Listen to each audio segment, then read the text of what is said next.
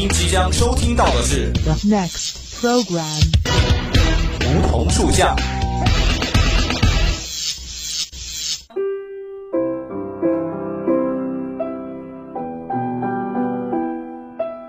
站在夏天的尾巴上，我们彼此相识；在乍暖还寒的春天，我们彼此温暖。俯身拾起一片梧桐树叶，拭去岁月的灰尘，看那生命的脉，看那生命的脉络。偎依在梧桐树旁，听沙沙树语，倾诉我们的心声，我们的心声。梧桐树下，与你牵手，不再放开。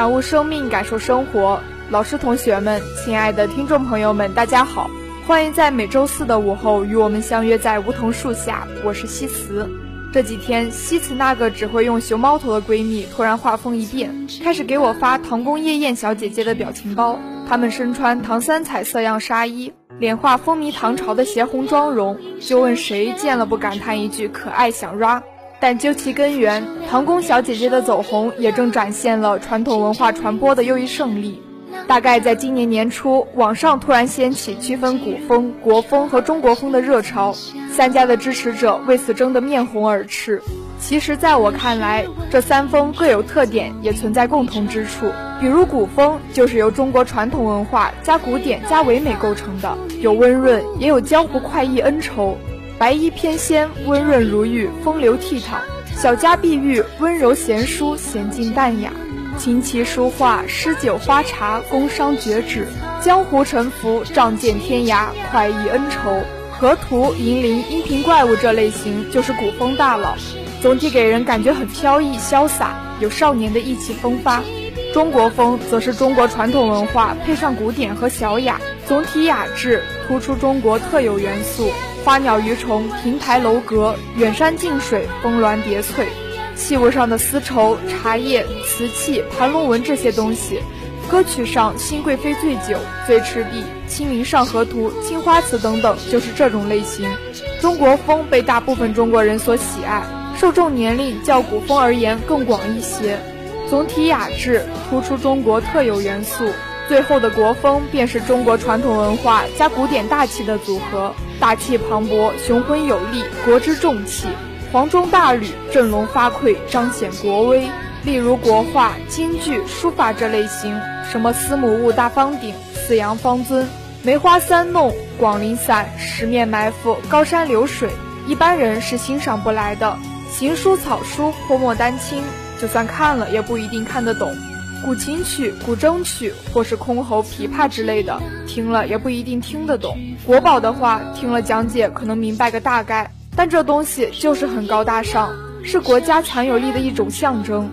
纵观三者，我们不难发现，他们都是基于传统文化衍生出来的。西辞语以为，三风都是中国传统文化的一部分，不应该分什么流派圈子。相信大家都不会喜欢只穿光鲜亮丽的汉服却说不出一句《论语》的，不会喜欢写了一堆无病呻吟的层次烂调却非说这是古风的。更不会喜欢嘴上说着传承文化，转身就不仁不义、不忠不孝的这种只见其皮毛不知其血骨的传承，只会是闹剧和作秀。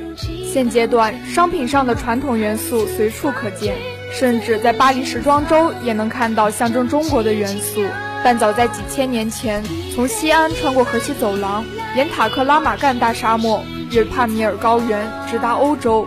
从泉州经中南半岛，越南海诸国，穿印度洋进红海，数以百万计的外销瓷通过陆上和海上丝绸之路，将东方美学吹到中世纪的欧洲。在瓷器交易的全盛时期，仅1604年到1657年，超过三百万件的瓷器通过丝绸之路抵达欧洲。这个数字超过了所有当今任何一个中国品牌在同等时间内向海外销售的商品数量。十六世纪，大明的烧瓷匠人们在瓷器器皿上绘制了祥云、高山、流水、瑞兽；半透明的蓝釉上雕刻着群山以及人迹。我们现今很多国潮产品上都会看到的仙鹤、金龙、仙人、山水、节气等元素，在那时的外销瓷上早已被运用得淋漓尽致。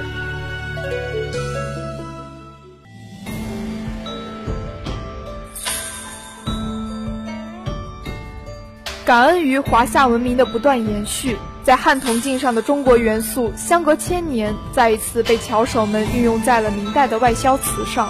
知乎上一直会有人发问：中国如何提高文化输出的能力？中国制造何时才能享誉世界？等问题，往往能迎来成百上千条的热评。真正能让我们运用好这珍贵文化资源馈赠的，是理解它，并懂得它是怎么来的，是为何而来的。如此才能够更好的继承和发展。商代先民们从田垄间观察天地，汉时的先祖从生老病死、日落月升中体悟出自然哲学，明代的匠人将东方哲学元素镌刻在了一件件器皿上，通过荒滩大漠销往欧罗巴大陆。就这样，一代又一代的传承，从塞北孤烟的丝绸之路到纸醉金迷的欧洲秀场，从手工匠人到现代广告人。得益于传统以及其背后脱胎于农耕文明的自然哲学，一次次的将千古风流吹到了西方。当我们被故宫美妆、波司登羽绒服、古风歌曲、国风短视频等惊艳时，不要忘记，这一切都来自于数千年前的那一厨、一粒粟、一瓢水、一垄间。说了那么多，再让我们把目光转回到那一群唐宫小姐姐身上来。《唐宫夜宴》改编自郑州歌舞剧院选送第十二届中国舞蹈荷花奖的参赛作品《唐咏》，在舞技加 AR 的技术支持下，整个舞台秒变一个美轮美奂的博物馆。参加夜宴的这一些唐咏少女一路嬉戏打闹，时而走入国风韵味的山水彩墨中，时而穿行在古风建筑文物之间。富豪小尊、连鹤方壶、贾虎骨笛、捣练图、簪花仕女图、背记出秦图、千里江山图等国宝在舞台上穿插出现。在综艺《天天向上》这期国风夜宴上，主持人和嘉宾穿上明代服饰，变身潭州府里的老爷、公子和家客。唐宫夜宴里的十几个唐朝小胖妞也赶去赴宴。这些身着红绿襦裙、体态丰腴的少女，踏着小碎步。怀抱乐器，跨越千年，成为现场大家争相模仿的对象。舞蹈中经典的撞屁股动作也被现场演绎了多个搞笑版本。华服走秀、诗词鉴赏、国乐表演、美食品尝、国风鉴宝，放低身段的传统文化，展现出各种亲和的姿态，在互动中成为当下年轻人生活的一部分。有人张扬，蒹葭苍苍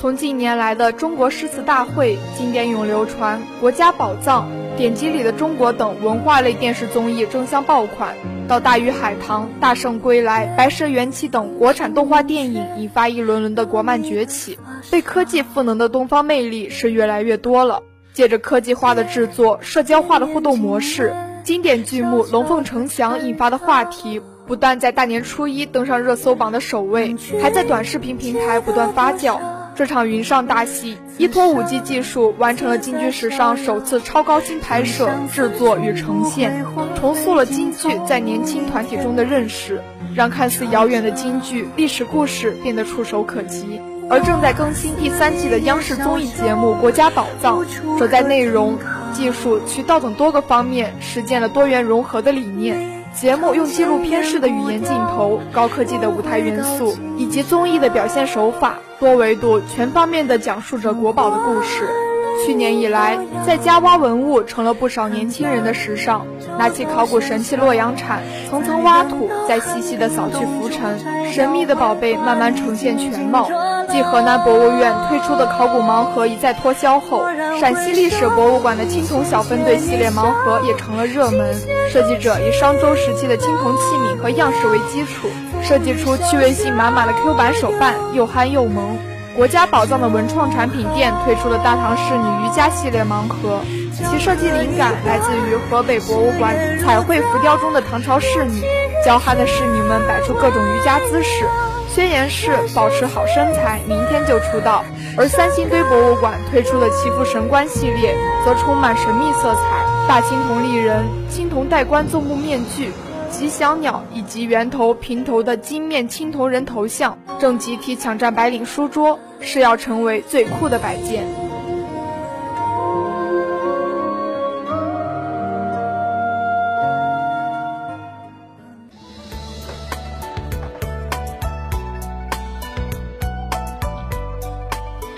不只是国宝，作为传统文化之一的戏曲也开始焕发生机。最传统的西皮二黄，最先锋的戏曲形式，央视首档台网互动国风少年演创节目《上线吧华彩少年》中，改编自四郎探母做工选段中的皮黄新韵，又创造出一个新的亮点：一桌二椅延展出金鼓沙场、杨门豪情。四位少年用京剧、音乐剧美声的演唱方式，体现杨四郎的多重人格和不同心态。四重唱和叫小番更是炸翻全场。参赛选手张乐瑶说：“别的组都有一些舞蹈小样可以照着去学，可我们只有一首歌和三页词，不知如何下手。全曲近千字，平均一秒就要唱四五个字，排练时老是卡壳，真是考验记忆能力。”这个节目从一脸茫然中诞生，又有不伦不类的顾虑，让少年们对用更先锋的形式推广京剧有底气的。除了节目现场的掌声和惊叹。还有指导老师京剧演员谭正岩的一句话：京剧首先是一个很包容的艺术，不然也不会跟那么多的艺术形式来碰撞融合。参赛选手方书建和黄子弘凡的专业都是音乐剧，把自己的专业和国粹真正融合在一起，是他们一直想去尝试的事情。来到这个舞台，也算是完成了自己的一个心愿。三十五位热爱国风的九五后少年，在舞台上尽显传统魅力。在摇滚乐曲中交织非遗男音，用戏曲唱法演绎流行歌曲，把京剧行当里用于伴奏、显在台前示人的三弦儿带到舞台的聚光灯下，在反思和讨论中，让传统文化走进年轻人的生活。在他们眼里，传统曲艺不再是过气的老古董，而是值得一代一代传承下去的有温度的文化基因。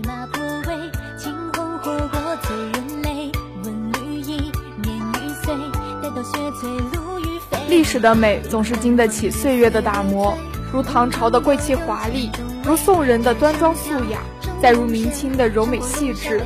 华夏文明长达数千年，而中国传统文化之美，如衣食住行，经历了无数的演变和传承。小到一枚精致的梅花酥，茶席上雅致的汝窑品杯，大到大唐华美的宫殿，两宋雅致的馆阁精舍。江南精巧的山水园林，华夏风雅再起涟漪。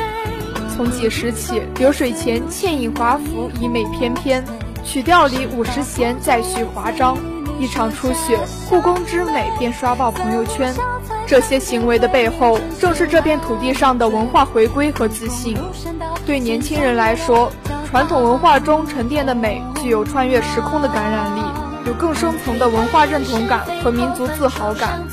中华上下五千年悠久文化，虽然它们早已沉淀在时间的漫漫长河中，但当我们再次把它们打捞起来的时候，展现在我们眼前的是跨越千年的时光，是传承文化的力量。就像唐人是何等自信，他们无论是梳着回鹘的发髻，或是用着丝路上传来的胭脂，甚至穿着波斯纹样的唐锦。整体看上去，大唐依旧是大唐。放在现在来说，就算外来文化如何交融冲击，中华文化依旧是中华文化。传统文化正当时，传承文化正当时。